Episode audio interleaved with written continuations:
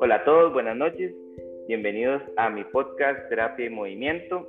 en esta nueva edición voy a hablar un poco de un tema con un gran amigo de mío y de Rehab. Eh, él es Julio Espinosa. Vamos a tocar un tema eh, que no es de fisioterapia, que no es de movimiento, pero que es la base para que podamos eh, construir de forma saludable nuestro emprendimiento o nuestra vida financiera. Eh, hay mucha evidencia que habla de que el dolor lumbar y este, el estrés puede estar ligado a dificultades financieras. Entonces, hoy vamos a hablar un poquito sobre algunos aspectos importantes de la salud financiera. Em, Julio es especialista en, en, finanzas personales y los dejo para que él les cuente un poco más sobre él. Bienvenido, Julito. Qué gusto tenerte por acá. Muchas gracias, Rolando. De verdad que estoy muy agradecido por la invitación, eh, por conversar algo tan importante, poder combinar la salud con el, con el dinero. Como lo dijiste, definitivamente una cosa afecta a la otra. Eh, muchas veces nosotros creemos que el tema del dinero es solamente sumar y restar. Definitivamente el tema del manejo del dinero es un tema de emociones, y las emociones, si no son manejadas correctamente, nos van a llevar a tener problemas de salud. Eh, en la época en la que vivimos, definitivamente tenemos que entender que la relación con nuestro dinero, sea poco, sea mucho, debe de ser la más sana posible. Hay mucha gente que tiene dinero, pero que su relación no es la mejor y están muy endeudados, no viven bien, viven muy estresados, están pensando solo en cómo van a pagar todas las deudas y hay otras personas que tienen poco dinero, pero viven tranquilos. ¿Por qué? Porque su nivel de vida lo han adecuado a, su ingreso. Y eso les ha generado tener una tranquilidad, una paz. El tema del manejo del dinero no es si yo tengo mucho dinero o tengo poco, es cómo yo lo manejo y cómo entiendo que el dinero es un medio para obtener otras cosas. Y una de las cosas que debemos de enfocarnos es en tener tranquilidad. Muchas veces nos enfocamos en, en comprar, comprar, comprar, tener muchas cosas, ¿verdad? Eh, inclusive de lo que vamos a hablar, queremos emprender con lo mejor, con lo, con, gastamos dinero que realmente no necesitamos para empezar un negocio y al final ese negocio tal vez no funciona y nos endeudamos y quedamos con la deuda y sin el negocio. Entonces hay que saber que las cosas hay que ir de a poco y así como vamos de a poco, vamos a ir adecuando nuestros gastos a nuestros ingresos. Muchas veces adecuamos nuestros ingresos a nuestros gastos y ese es un error que mucha gente comete.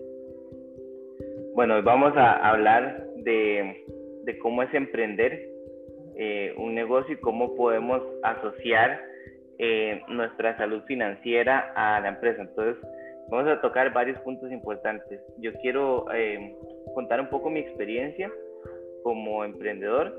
Yo tengo con Rehab casi cinco años y eh, casi toda mi vida he sido eh, trabajador independiente, autoempleado.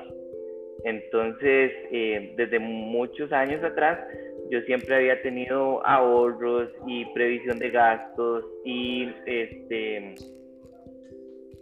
como salvatandas, digamos, entre comillas, de, de productos financieros que me han ayudado mucho, porque en fisioterapia eh, sobre todo cuando uno está empezando a hacer fisio, hay meses que son súper buenos y uno tiene un montón de pacientes y de actividades y hay meses que son bien difíciles y que cuestan un poco más.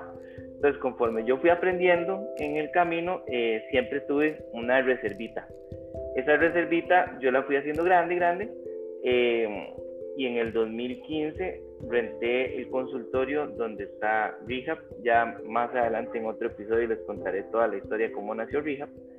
Eh, pero cuando yo alquilé Rehab, en realidad tenía dinero, pero no tenía dinero en efectivo porque todo lo tenía en productos financieros. Entonces, tuve que pedirle prestado a uno de mis clientas más queridas 950 dólares para poder alquilar el local en el que estaba. Y este, eso fue como el empujón con el que yo pude empezar a, gestionar mi negocio. Rehab nació con un espacio vacío, con paredes blancas, con dos TRX que yo ya tenía, unas sillas que compré en Pequeño Mundo y un, un juego de ligas, una escalera y, y, dos pads, que era lo que yo tenía en mi casa para hacer yo ejercicios y cosas así. Entonces, eh, eso que vos decías de, de, empezar con lo mínimo es con lo que uno debería realmente eh, entender, que eh, emprender no es tan caro si uno no lo quiere ver ser caro. Entonces, cuando... Sí. No, que, que, disculpa, decías algo muy importante como cuando iniciaste y me parece tu experiencia súper valiosa para las personas que nos están escuchando. Eh, tenías dinero, pero no tenías líquido. Vea, Rolo, eh, muchos negocios quiebran por falta de liquidez. Y esto es importante que las personas que están emprendiendo, los emprendedores, los que quieren emprender, entiendan de que el famoso flujo de caja, si yo no tengo dinero para trabajar, para pagar mis gastos básicos necesarios, el local, la luz, el agua, el teléfono, el internet que ahora tenemos, que son los básicos para poder funcionar, no tenemos esa liquidez por más ventas que tengamos. Y aquí estamos hablando de que vos tenés un, un negocio de servicio, pero la gente que tiene un, un, negocio de productos, donde puede vender mucho, pero vende a crédito y tiene que esperar 60, 90 días para que le paguen, y si no recibe ese dinero a tiempo, no va a poder funcionar para otras cosas, para producir, para importar, para muchas cosas que necesitan. Igual con los servicios, si bien es cierto, eh, vos tenés que pagar alquiler, tenés que pagar eh, ya fuera que que si tienes a alguien que te ayude un salario, etc. Pero si no tenemos la liquidez, no vamos a poder funcionar. Y ese es un error que cometen muchos emprendedores. Hay que tener mucho cuidado con el tema del flujo de caja, con ese dinero que es el día a día. Hay que tener dinero para trabajar. Sí, hecho, eso fue uno de los principales y más grandes errores que yo cometí. Porque cuando yo empecé a ser emprendedor, yo no tenía muy claro en qué consistía el, manejo del dinero. Yo siempre había sido autoempleado, entonces sí, yo lo que hacía era que tenía medio mis gastos, tenía medio mis ahorros y sabía cuánto podía gastar en promedio por mes. Cuando yo empecé a alquilar eh, local y a pagar servicios y eh, todo lo que implica pagar, y eso salía al final de lo que yo producía. Entonces ya yo tenía más gastos que ingresos y el estilo de vida que yo llevaba ya no calzaba con lo que yo estaba generando. Entonces, en los primeros dos años de ser emprendedor, yo me endeudé muchísimo porque no tenía eh, pues esa educación financiera que todo emprendedor debería de tener. Entonces, partiendo de esto, quiero hacerte las primeras preguntas como para ir aterrizando ideas. ¿Cuál sería el principal consejo que vos le darías a un emprendedor para poder visualizar si está cayendo en endeudamiento innecesario o si tiene que cambiar alguna de sus estrategias económicas? Ok, el, el, el consejo más importante y era relacionado a lo, que decía, a lo que te decía anteriormente es saber de que no podemos empezar con todo lo último hay que empezar de a poco. Hay muchas formas de empezar antes de endeudarse. ¿Y a qué me refiero con esto? Puede ser dinero propio que tenemos ahorrado, como dijiste, el ejemplo tuyo es muy válido, eh, dinero de, de algún familiar que nos pueda aportar, dinero de algún socio que nos pueda aportar a nosotros para poder trabajar, Recordemos que hay socios que no necesariamente van a trabajar en el día a día con nosotros. Hay gente que simplemente pone dinero y obviamente va a esperar en algún momento alguna retribución, algún rendimiento por ese dinero que nos dio. Y por último, ¿verdad? Pensar en endeudarnos. ¿Por qué? Porque el tema de tener un socio, lo que nos va a dar la tranquilidad de que a ese socio, obviamente hay que hacer una negociación con la persona, no vamos a tener que estarle pagando mes a mes, ¿verdad? Va a haber un momento en el que le vamos a pagar. Entonces, lo más importante es entender de que eh, primero hagan una planeación de con cuántos ingresos mínimos pueden funcionar. Basado en eso, van a poder entender si se están sobreendeudando. Por ejemplo, si yo necesito un millón de colones por mes para funcionar solamente, ¿verdad? Y cuando hablamos de funcionar, estamos hablando del local, de los servicios, de pagarme a mí mismo. Recuerden que eh, muchos de los errores de los emprendedores es que no se pagan, ¿verdad? Se les olvida que, que también ustedes comen, tienen que pagarse, aunque sea un monto pequeño, ¿verdad? Si, si antes trabajaban y ganaban dos millones, pues al, al, inicio no van a emprender ganando dos millones, pero sí tienen que adecuarse a pagarse un salario ustedes mismos también. El negocio tiene que generar para eso, porque si no, no es negocio. Si entonces ustedes utilizan ese millón sabiendo todo lo mínimo que necesitan, entonces tienen que planear cuántas ventas necesitan de su producto o servicio para poder funcionar. Si ustedes ven que todos los meses generan 500 mil, 400 mil y tienen que estar buscando el resto para hacerlo, tienen que saber de tener un colchón necesario, como lo que hablaba vos al inicio, un colchón necesario para saber cuánto tiempo pueden durar así. Pero no pueden pasar pidiendo prestado. Es importante tener esos números al inicio y no empezar a, a probar por probar, porque eso es un error que también cometen muchas personas. Importante todo lo que, lo que acabas de decir, porque estoy seguro que habemos muchísimos emprendedores que hemos metido la pata así, porque muchas veces no tenemos información accesible. Por eso me encanta eh, tu producto, porque hace muy accesible la información financiera para que cualquier persona que tenga una idea de negocio lo pueda aterrizar y lo pueda eh, cuantificar, que al final es lo, lo, lo, más importante. Yo recuerdo cuando llevaba mi segundo año de, ser emprendedor, que Rehab ya iba creciendo y ya necesitamos eh, más equipo porque teníamos más clientes y yo en vez de usar mi dinero, busqué un producto de banca para el desarrollo para poder eh, comprar equipo. Cuando yo vi las condiciones del préstamo y la mensualidad, yo dije, no, está súper bien, yo lo puedo pagar. Pero no, no me di que mi negocio iba a ser estacional, que iban a haber temporadas altas y temporadas bajas, y, y no tenía un colchón tan grande para poder eh, compensar las temporadas bajas. Y creo que ahí fue donde empecé a sufrir un poco financieramente. Al final, em, uno aprende un montón de los golpes y entiende que la plata que está en la cuenta no es absoluta. Eso tiene que haber siempre un remanente. Y creo que es, esa lección de vida fue la que me valió en la pandemia poder seguir con vida y seguir sosteniendo el, negocio de cierta forma. A eso voy a la segunda pregunta.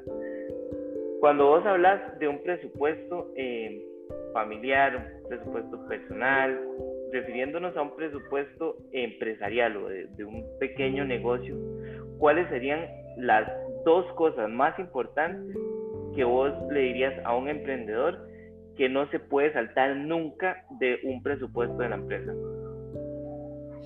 Ok, la primera es lo, que decías, saber de que no todo el tiempo vas a ganar exactamente lo mismo. Los ingresos que tenemos, hay dos tipos de ingresos que son los ingresos fijos y los ingresos variables. Cuando somos emprendedores, la mayor parte de nuestros ingresos van a ser variables, porque van a variar dependiendo de la cantidad de producto y de la cantidad de clientes que yo tenga cuando tengo un servicio. Por lo tanto, aquí lo importante es que mis gastos tienen que ser lo menos posible para que al menos en las situaciones donde yo tengo los ingresos variables bajos, pueda cubrir esos gastos. Pero tengo que entender cómo es que funciona el negocio en el que me voy a meter. Porque otro de los errores que cometen los emprendedores es iniciar negocios que no conocen, que no saben qué es lo que necesitan. Entonces, volvemos al tema de lo que hablamos anteriormente. Inician creyendo, por ejemplo, se ponen a, a, vender, a vender camisetas. Entonces van y hacen una compra de mil camisetas, creyendo que todas se les van a vender. Pero esas mil camisetas tienen que pagarlas. Las van a tener que tener en algún lugar. Esas camisetas puede ser que las compraron con tallas que no se vendan. Puede ser que la gente le empiece a pedir otro tipo de talla y va a tener que hacer otra compra. Pero tal vez todo el dinero que tenían ya lo invirtieron en las mil camisetas. Y no van vendiendo lo suficiente. Entonces va a llegar el momento en que van a tener mucha presión porque los ingresos no les van a alcanzar para poder, todo, poder pagar los gastos aquí entra algo importante, Rolando, y, tal vez soy un poco insistente porque el tema de los, de los, de lo, de cómo iniciamos es la base de cualquier emprendimiento. Hay algo que se llama MVP, Minimum Value Product. Es el producto mínimo, eh, el, producto viable mínimo. Por eso les decía, cuando ustedes inician, tienen que iniciar con la menor cantidad de gastos posible y con el producto que ustedes les vaya ayudando a al menos empezar a vender, pero que puedan ir mejorando conforme sus clientes les vayan pidiendo. Entonces, volviendo específicamente a la pregunta que me hiciste, las dos situaciones más importantes es conocer de que sus ingresos van a ser variables y que sus gastos tienen que ser lo menor posible para que la presión no sea tan grande en esos, en esos ingresos. Cuando yo tengo una presión muy grande con mis gastos, lo que va a provocar es que si yo no logro vender lo que necesito, van a venir los problemas del estrés y voy a empezar a pedir prestado inclusive a tasas muy altas. Y es cuando mucha gente empieza a sacar avances de efectivo en tarjetas de crédito, porque cuando era trabajador tenía tarjetas de crédito, va y saca tarjeta, eh, una tarjeta de crédito, la pasa y empieza a pagar tasas de interés muy altas. Y entonces es una bola de nieve, ¿verdad? Entonces es muy importante conocer muy bien la volatilidad de sus ingresos y los gastos. Ok, cuando pensamos en la cantidad de ingresos, eh, ¿cómo podemos tener claridad de cuántos ingresos realmente necesitamos para que todo flote normal. Por ejemplo, yo sé cuántas citas a la semana tengo que dar para poder cubrir los gastos míos eh, mensuales. Pero ¿existe alguna fórmula o algún porcentaje que yo pueda tener como referencia para saber que de los gastos, del, del 100% de los gastos, no sé, por semana tengo que producir un 30%, un 40% para no tener problemas a fin de mes. Ok, depende, Rolando. Eh, tal vez hablar de, de una fórmula específica eh, puede ser que, que, la tengamos, pero yo te voy a, a, explicar de, de, la forma más sencilla posible. Lo más claro y lo más sencillo es saber cuánto voy a gastar. Eso es lo más, lo más fácil. Porque en el caso tuyo, que es servicios, vas a saber cuánto vas a pagar de luz, de los servicios públicos, cuánto vas a pagar de local y cuánto vas a pagar de tus, de tu, cuánto, cuánto deberías de pagarte vos mensualmente. Volvemos al ejemplo del millón. Okay, yo tengo gastos por un millón. Ahí es donde yo empiezo a, a hacer números. ¿Cuántas citas necesito yo para cubrir ese millón?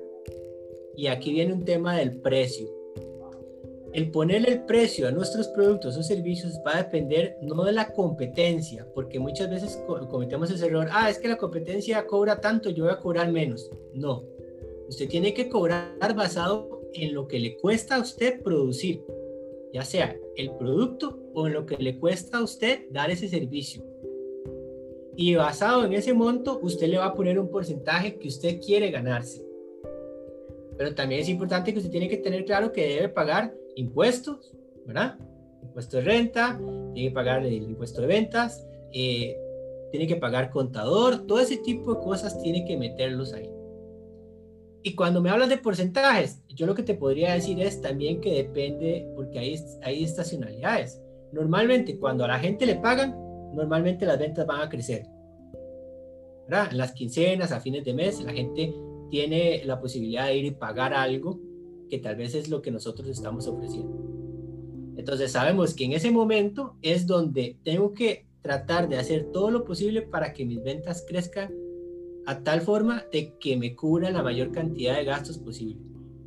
Entonces, decirte que por semana hay que hacer el 25% de mis gastos para llegar al 100% a fin de mes, se vuelve complicado porque depende mucho del negocio en el que estemos trabajando.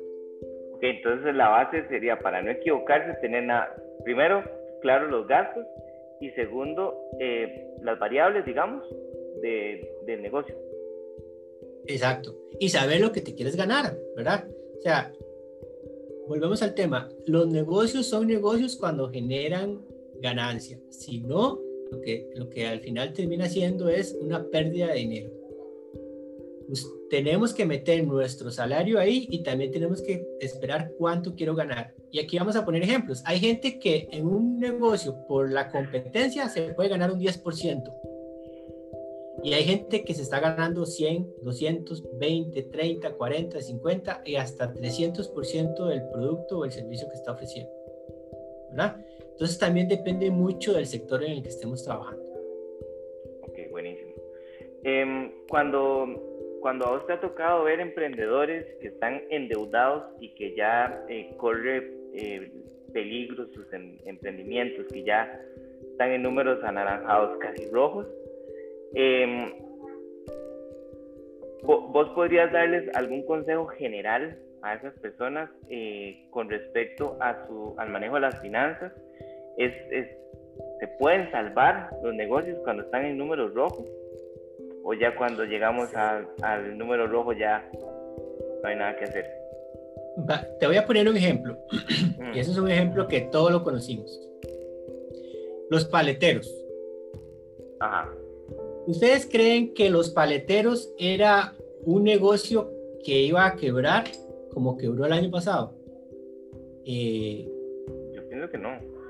Hubiera, todos hubiésemos pensado que no, porque cuando hubo la explosión de los paleteros con la chuchileta, fue realmente uno decía, ¿cómo la pegaron estos chavalos? O sea, definitivamente lo hicieron como tenían que hacerlo. ¿Qué es lo que pasa? Muchas veces, y eso es lo que pasa con muchos emprendedores, que la administración de su negocio no la correcta. Cuando hablo de la administración de su negocio no la correcta es que su presupuesto, como manejan las cosas, no es el correcto. Entonces, ¿qué es, lo ¿qué es la recomendación primera que yo le voy a dar a las personas? Vamos a ver los números de su presupuesto. ¿Por qué no estamos llegando a esos números negros? ¿Qué es lo que está pasando? ¿Dónde está la debilidad? ¿Son tus gastos o son tus ventas? Estás vendiendo mucho, pero estás vendiendo mucho a crédito. Eso, ese que estás vendiendo a crédito se te está convirtiendo en cuentas incobrables o es que te están durando más de lo que deberían de durarte en pagar. Porque aquí volvemos al tema que les había comentado anteriormente. Podemos caer en liquidez. Un negocio que no tenga liquidez está muerto está muerto porque no va a poder pagar sus, sus gastos básicos. Entonces, es ir a entender qué es lo que está pasando con sus números y estoy seguro que muchas veces con ciertos ajustes se puede salvar. Hay otros que definitivamente hay que hacer una reingeniería. Y cuando hablamos de reingeniería es empezar a entender que el negocio tiene que cambiar su rumbo y la forma en que lo manejamos tiene que ser diferente pero depende mucho de la situación. Pero lo primero, Rolando, es, tenemos que ir a ver cómo estamos manejando nuestro negocio a nivel de presupuesto. El presupuesto es la base para entender si estamos haciendo las cosas bien o, o podemos mejorarlas. Si vos tuvieras que, que, que hacer un checklist de, de cosas o de aspectos que te dieran una imagen de un negocio saludable, aparte del presupuesto y de, cumplir el presupuesto, ¿qué otras cosas tendría que tener un negocio para que sea saludable y sostenible? Bueno, para que sea saludable es no combinar, vamos a ver, no utilizar nuestro negocio como caja chica. O sea, hemos hablado de que me tengo que pagar, ¿verdad? Pero lo que me pagué, ya está, eso es lo mío. El resto tiene que manejarse totalmente independiente. Cuando hay socios, también, cuando hay socios, eh, muchas veces no, es, no tienen una buena comunicación, entonces lo, lo que hace un socio que trabaja directamente en la empresa va en contra de lo que quiere hacer el otro socio. Entonces ahí vienen problemas. Cuando hay problemas entre las cabezas, el negocio no funciona. También es importante entender de que los negocios, cuando tenemos gente que trabaja, debemos de saber manejar el recurso humano. Vamos a ver, en administración siempre se ha dicho en el tema de servicios que el cliente siempre tiene la razón, pero debemos de entender de que nosotros como empleadores, como trabajadores que tenemos una empresa donde podemos llegar a tener eh, colaboradores con nosotros, la persona que trabaja con nosotros tiene que estar totalmente comprometida y contenta con el trabajo para que eso pueda irradiarle positividad a los clientes que llegan. Entonces ahí vamos a evitar que el cliente realmente tenga problemas con nuestro negocio. Muchas veces también el tema del servicio, Rolo. Vea, eh, en algún momento lo hemos conversado. En Costa Rica es de los países que en buena teoría tienen mejor servicio que otros, pero aún así estamos a años luz de lo que debe ser un buen servicio. Una compañía, una empresa, una pyme, una MIPYME puede tener el mejor presupuesto del mundo, pero que si tiene un pésimo servicio, téngalo por seguro que pronto, más pronto que tarde, va a fracasar. Porque el cliente lo resiente. El tico, a pesar de todo, él, le podemos decir que a nosotros nos ven como chineados al tico lo ven como, como una persona que es muy chineada. Entonces, si a nosotros no nos chinean y no nos tratan bien, buscamos dónde irnos y buscamos otro lugar. El servicio al cliente es una de las puertas fundamentales que tenemos que tener en este checklist. Comunicación dentro de las cabezas, servicio al cliente y que todas las personas que trabajan dentro de esa MIPYME, sea una, dos, tres, cuatro, cinco cien, tienen que estar realmente contentos y comprometidos con lo que están haciendo. perfecto. Em, bueno, esto es un, tema que creo que se, puede extender por un ratote. Em, creo que hay em, varias cosas más que, que me quisiera eh, aprovechar que te tengo para, para preguntarte. en cuanto a las líneas de crédito, cuando nosotros necesitamos encontrar una línea de crédito, que son dos puntos, nada más así, para no extendernos mucho, que uno tiene que, saber leer para saber qué es un buen crédito.